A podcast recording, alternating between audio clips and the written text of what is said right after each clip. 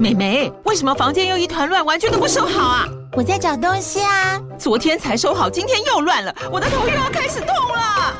妈咪，我是在找虎标白色万金油啦。阿妈都说头痛擦这个很有效，薄荷凉凉的，可以帮忙舒缓哦。妈咪，爱老虎油。哎呦，今天怎么这么乖呀？很内行哦，还知道要用这瓶百年老字号的。虎标在手，全家神队友。全台各大药局、屈臣氏、康氏美皆有贩售。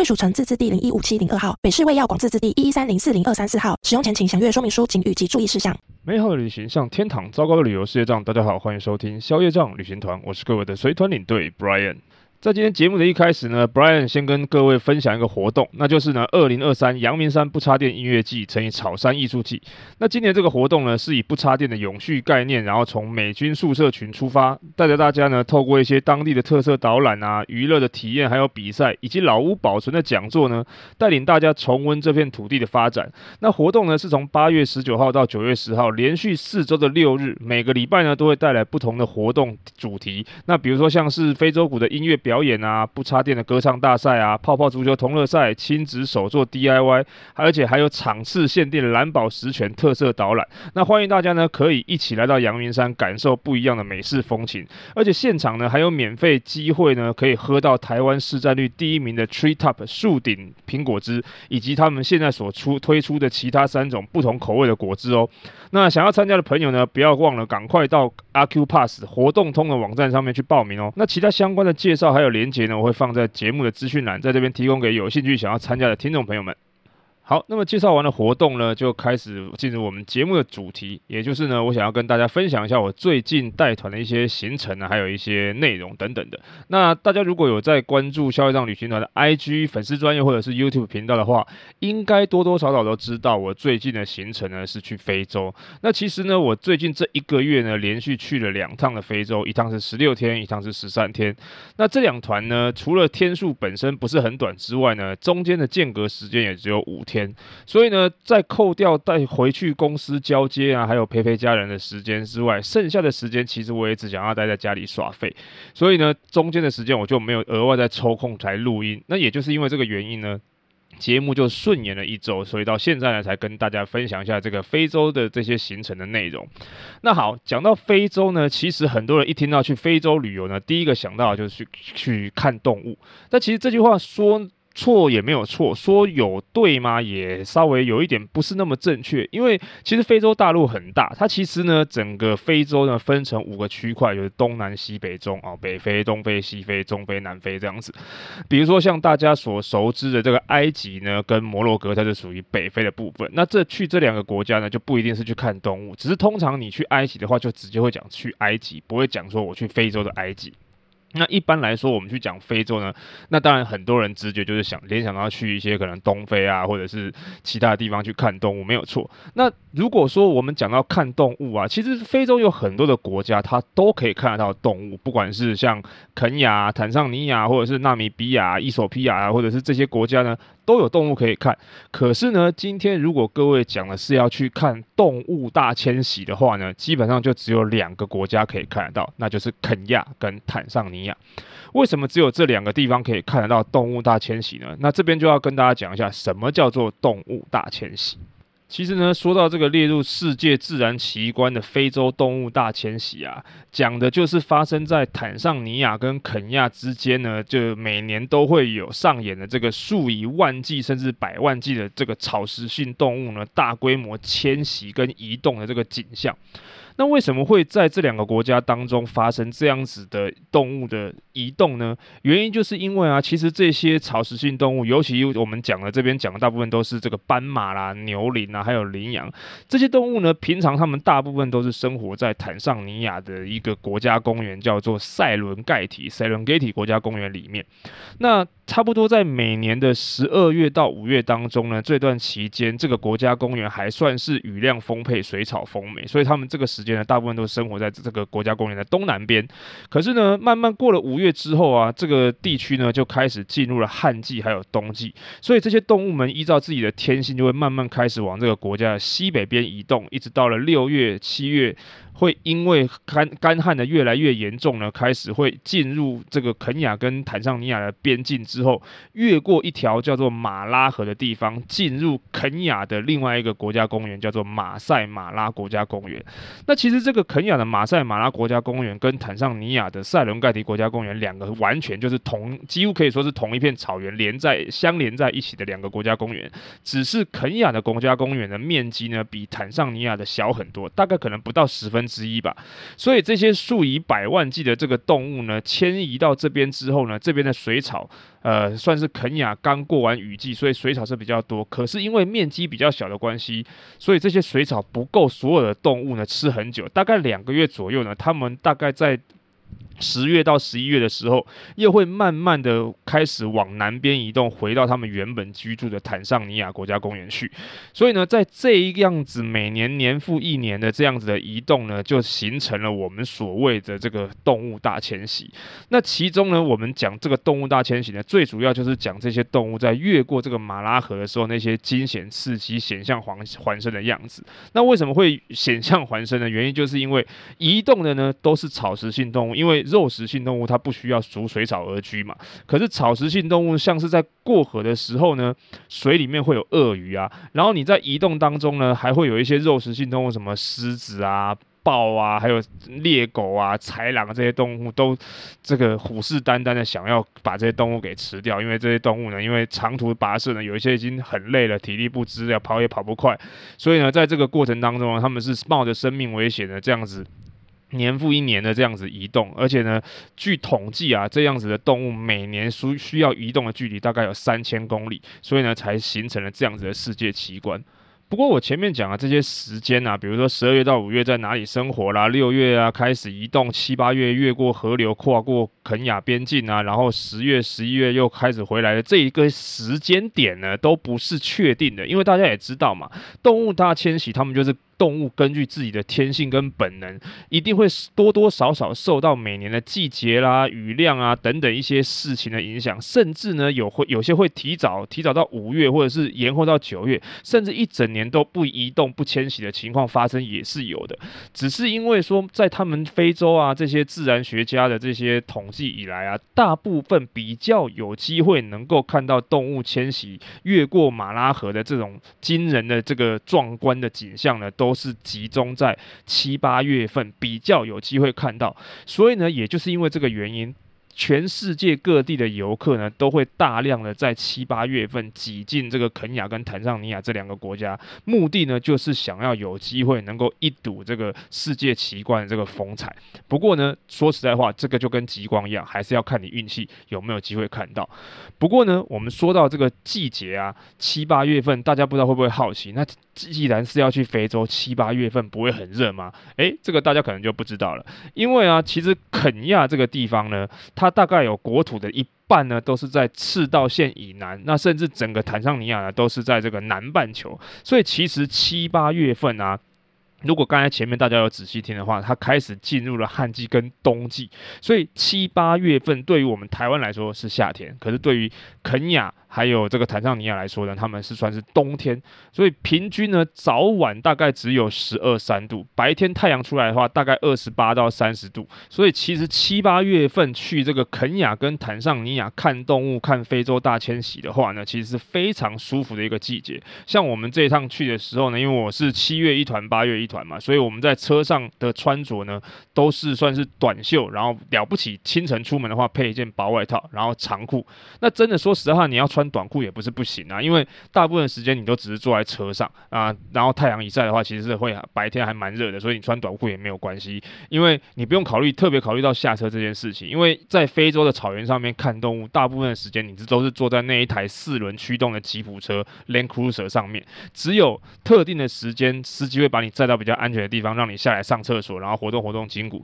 其他的时间你都是坐在吉普车上面，要看动物要拍动物的话呢，就是直接把那个天窗车。顶打开来，然后在上面拍照，不会下车的。不过讲是这么讲哦，但是因为你坐在车上。可是呢，基本上为了看动物，那些吉普车上面都是没有帘子的，而且呢，因为天窗那个车顶会一直打开，所以吉普车上基本上呢都不会开冷气。也就是因为这样子，所以你们的防晒工作呢就一定要做好，不管是帽子啊、太阳眼镜啊、防晒乳啊这些东西，通通都要准备好，不然的话真的会晒到很辛苦。那好，那接着呢，季节你也知道了，服装你也知道了，再再接下来呢，是不是这样子？只要买了机票或者是报了名就可以出发了呢？其实也不是，有一些注意事项呢，大家还是要知道的。好，首先呢，第一件事情呢，就是呢，因为现在非洲还有很多的国家呢，去那边他有要求必须要注射国际的疫苗。什么样的疫苗？就是黄热病 （Yellow Fever） 这个疫苗。那这个黄热病疫苗呢，如果大家有在追踪这些旅游新闻的话，你可能知道，在疫情期间呢，有一段时间，我们的政府呢，他们的疫苗快要过期了，所以他有开放免费注射疫苗，你只要付挂号费就可以了。但是现在疫情已经过了，是吧？不是说过了啦，就是已经比较。趋趋缓了，那大家开始可以出国了，所以之后还有没有这样的机会不确定。但是这个黄热病疫苗一般来说，你自费去施打的话，大概要两三千块的话，差不多这样子，再另外加上挂号费。那这个黄热病疫苗呢，大家如果有想要去非洲或者是这个中南美洲的话，你可以先去注射，因为这个疫苗呢，目前它算是终身有效，你只要打一次，然后之后都不用再打了。所以如果你想要去非洲看。动物大迁徙的话，一定要记得去出发前的十五天以上呢，记得要去打这个黄热病疫苗。但是当然，如果你打开台湾那个疾管局上面说去非洲要打什么疫苗，它除了黄热病疫苗之外，它会跟你讲说可能要打什么脑膜炎啊、A 型肝炎啊等等的。但是那些东西当地不强制，没有特别检查。你打了黄热病疫苗之后，那个小黄卡他们只会看 Yellow Fever 的那一格而已，其他的两样你有打没打，它都无所谓的。所以。像是肯亚、坦桑尼亚，还有我后面有去的这个波斯瓦纳、哦波扎纳共和国，这些呢，他们会检查你的小黄卡，所以记得第一件事情就是呢，这个黄热病疫苗要打。第二件事呢，就是大部分呢，在非洲的国家，你如果打开疾管局的这个网站去看呢，他会告诉你，非洲还有很多国家呢，有所谓这个蚊虫叮咬呢，有可能机会会得到这个疟疾。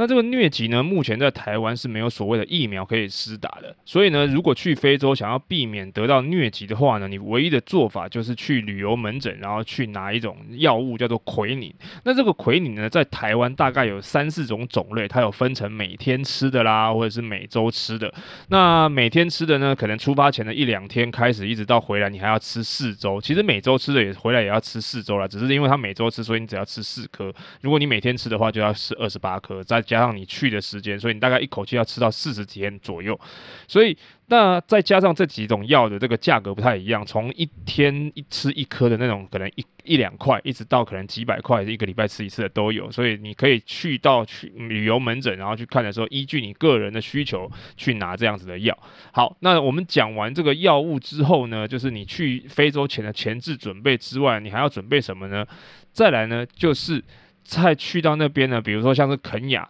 我们刚才讲了嘛，前面我们都说这个大部分的移动啊，你从机场到饭店，然后要去到这些国家公园里面去住，然后要移动当中都是坐这个所谓的四轮传动的吉普车。那如果各位有看到我在 IG 上面发的那个照片，就是那个吉普车，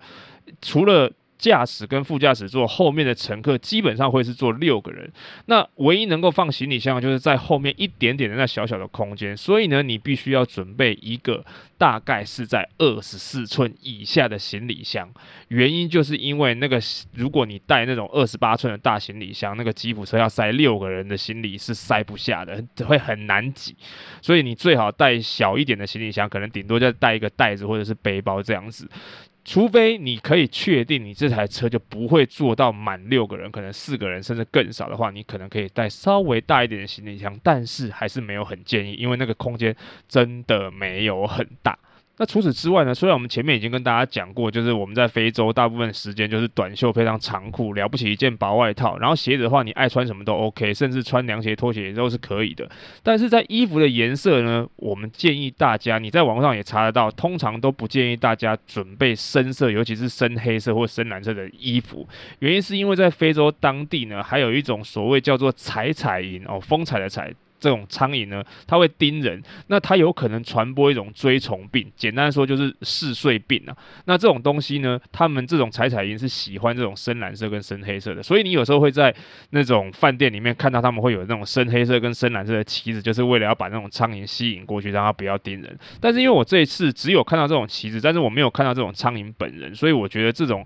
在肯亚跟坦桑尼亚来说可能不太多。那在其他像什么马拉维那种国家，可能就会比较多一点。这一点大家可能要稍微注意一点。而且呢，像我们前面刚才讲说，疟疾也是蚊子去传播的嘛，所以不管是蚊子还是苍蝇呢，都在这边都建议大家，你在出发要去非洲之前呢，去药局买防蚊液。为什么要去药局买？因为你必须要买那种含有敌避哦，就是 DEET，或者是一种比较新的，含有一种叫做派卡瑞丁成分的这种防蚊液，才真的有效。不然，像一般那种什么药妆通路或者是百货量贩店的那种地方买的那种精油型的防蚊液或者是贴片来说，对你来说那就只是喷心安贴心安而已，实际上没有真的很强力的那种防蚊效果的。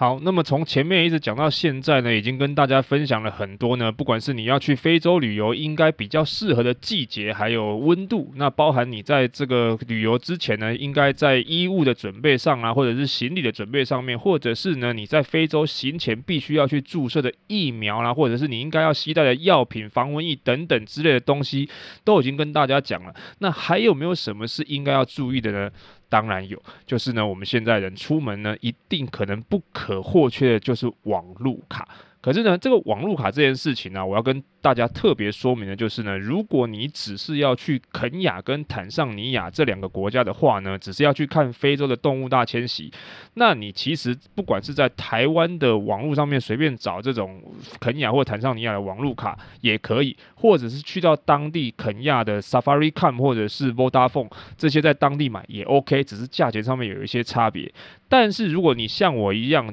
走的是五国四国的行程，有上比亚、辛巴威、波兹瓦拉这几个国家的话呢，你就不特别建议需要大家去办这个网络卡，尤其是如果你是跟团的话，这几个国家通常都只是待个一天，了不起两天，时间不会长，那不用刻意去为了这几个国家去办网络卡，而且你在台湾通常你也找不太到这几个国家的电话卡，所以呢，我们只要用饭店里面的 WiFi 就好了。当然，如果你是自由行的话呢，你会待的时间比较长，可能甚至一个礼拜之类的，你当然要去选择办。当地的网络卡的话，那就是 up to you，随便你自己决定就可以。好，但是呢，除了比电话卡、网络卡更重要的一件事情呢，就是签证。因为目前在台湾，我们要去非洲旅游，在大部分的国家来说呢，我们都没有所谓的免签待遇。所以，像是肯亚跟坦桑尼亚呢，我们应该是采用这个 e-visa，就是电子签证。那像是辛巴威、波兹瓦纳或者是尚比亚呢，它有一些还是用落地签证，现场还去购买的。所以，如果假设你是自由行的话呢，你一定要查好你要去的这几个国家是适用哪一种签证的模式。那当然，最简单的方式呢，就是全部就丢给一个旅行社，请他们代办，或者是直接报名跟团，那就是最轻松的选择。好，那以上我们在前面讲的这些所有的注意事项呢，其实如果你是跟团的话，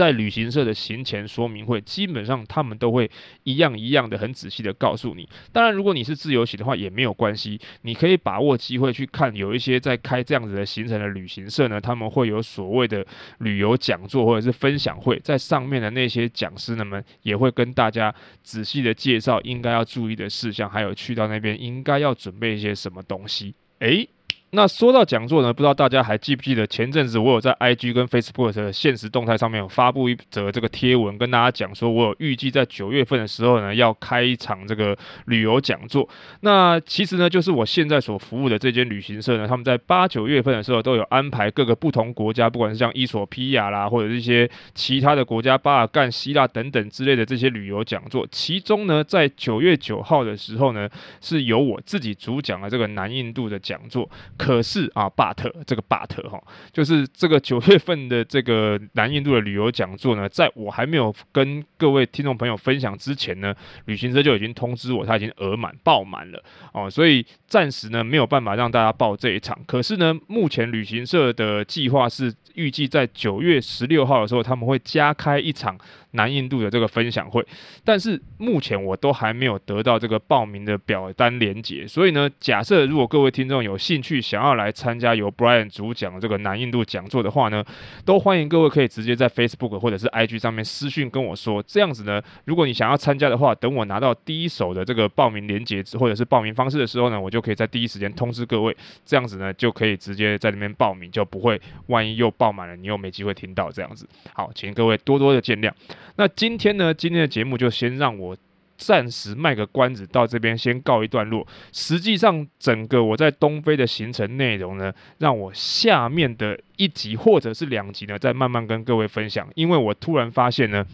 我好像已经很久很久没有念听众的留言了，所以让我今天呢，稍微念一下这个听众朋友的留言，回复一下。好，那第一个留言呢，它比较特殊。之所以特殊呢，是因为大部分的人。其实都会在 Apple p o c k e t 上面留言，也是唯一可以留言的地方。但是这位听众朋友他的留言是留言在 First Story 这个平台上面，也就是这个放置 p o c k e t 的这个平台，一般人是比较少在这个地方平台留言的。那这位听众朋友他说的是呢，他喜欢 Brian 这一集叙述国家的方式，有一种在团上的既视感。那他讲的这个呢是七第七十一集阳光海滩爱琴海希腊四岛十五天这一个。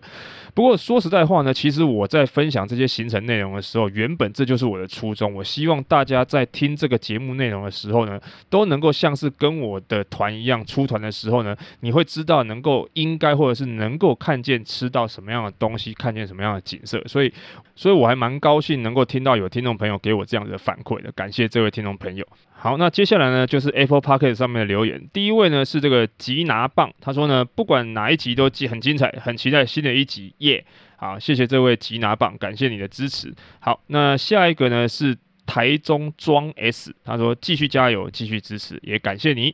好，再下一位呢是这个 Liu Jiu，他说他说这个六 EP 六十九跟着印度游游印度这一集很长，但是很有深度跟见解的访谈，这一集很值得重复听，感谢你。其实接下来还蛮多留言都是讲这一集的，我其实自己也很高兴能够邀请到他来聊这个印度。下一个下一位呢，他说写说已经不知道要留什么昵称了，他说这一集印度游谈印度呢是一则很有深度的访谈，节目越来越好了，感谢你。还有下一则也是 Ariel 有 QQ 啊，这个。听众朋友的 ID 之前有看过，他也是讲这个印度相当有深度的一集。岛内太多媒体的喂养是特定立场的观点，走出去才会发现世界很大。谢谢这两位这集精彩的分享，我也很高兴能够你也会喜欢这样的访谈。虽然我还在计划下一次要邀请怎么样的来宾，但是呢，很高兴有听众朋友非常都都非常喜欢这一集跟印度有的这个对谈。好，感谢你。好，下一位呢是这个十二 TYI，他写说呢，主持人很认真。真准备每集的内容，详细的解说，让听众在收听节目的过程呢，仿佛深入其境啊！这就跟第一位一样，我真的非常高兴能够听到听众朋友告诉我说，听到这样我的节目内容呢，就跟去自己身临其境去当地玩一样，这是我最想要听到的回馈之一。感谢你。好，最后一位听众朋友的留言呢，他这个也蛮特别，因为他是留在这个赞助会员上面，非常感谢你的赞助。那这位听众朋友呢是写 L A N 哦，这位听众朋友他写说呢，花了约一个月的时间把节目全部听完。身为一个独立旅游业务的小小助理，越听越有趣，甚至心有戚戚焉。以后我会记得把难搞的客人备注上的，真的辛苦各位带团领队了，感谢这位这个同为旅游业的这个。同业啊，基本上呢，我们当然是希望 这个旅游业可以跟航空业一样，都可以注记这个黑名单，然后最好都注记上面说啊是什么家庭环境啊，他们有没有什么特别难搞这些东西，其实我觉得会蛮有帮助的。不过希望啊，大家都会彼此越来越好，也希望这个旅游业大家都疫情开放了嘛，大家都能够做得越来越顺心，然后刁民越来越少啊，也我们大家共勉之，也感谢你的赞助，谢谢。OK，以上呢就是好久没有做的这个消业障旅行团的听众留留言回复，不过我自己私心的有一点小小的失望，就是呢，其实我隔了蛮久没有念这个留言，但是呢，这个留言数量好像不是很多，不知道是我们的听众特别害羞呢，还是这个节目不够火。不过希望啦齁，希望将来有一天我也可以像前面的那些大节各个大节目一样，能够光留言就每集都可以念好多好多的留言，甚至念不完这样子，光留言回复就可以念个十几二十分钟这样子。不过没关系啊，我希望将来一步一步这个会越来越好的。好，那么当然，如果各位听众朋友呢，你喜欢我在节目上分享的这些旅游相关的一些事情，或者是我自己在带团的时候遇到的一些各个行程当中的分享呢，都欢迎各位，也希望各位呢能够到 Apple p o c k e t 或者是 Spotify 呢下面帮我留下你的五星评论跟留言。别忘了这个 Spotify 现在其实也可以留言了哦。然后呢，再来就是说，如果各位对于呢节目有什么建议指教，或者是你有什么话想要直接跟我说的话呢，也欢迎各位直接到消费账旅行团的 Facebook 或者是 IG 上面直接私讯或者是留言告是我。也别忘了，消业障旅行团的 YouTube 频道现在已经上线了。虽然影片内容更新的没有很快速，但是如果可以的话呢，也是希望听众朋友可以多多的按赞、订阅小铃铛。那今天的节目内容呢就先到这边，更详细的东非行程内容分享呢，就请各位期待下回，嗯，或者是下两回分享。消业障旅行团，我们就下次见喽，拜拜。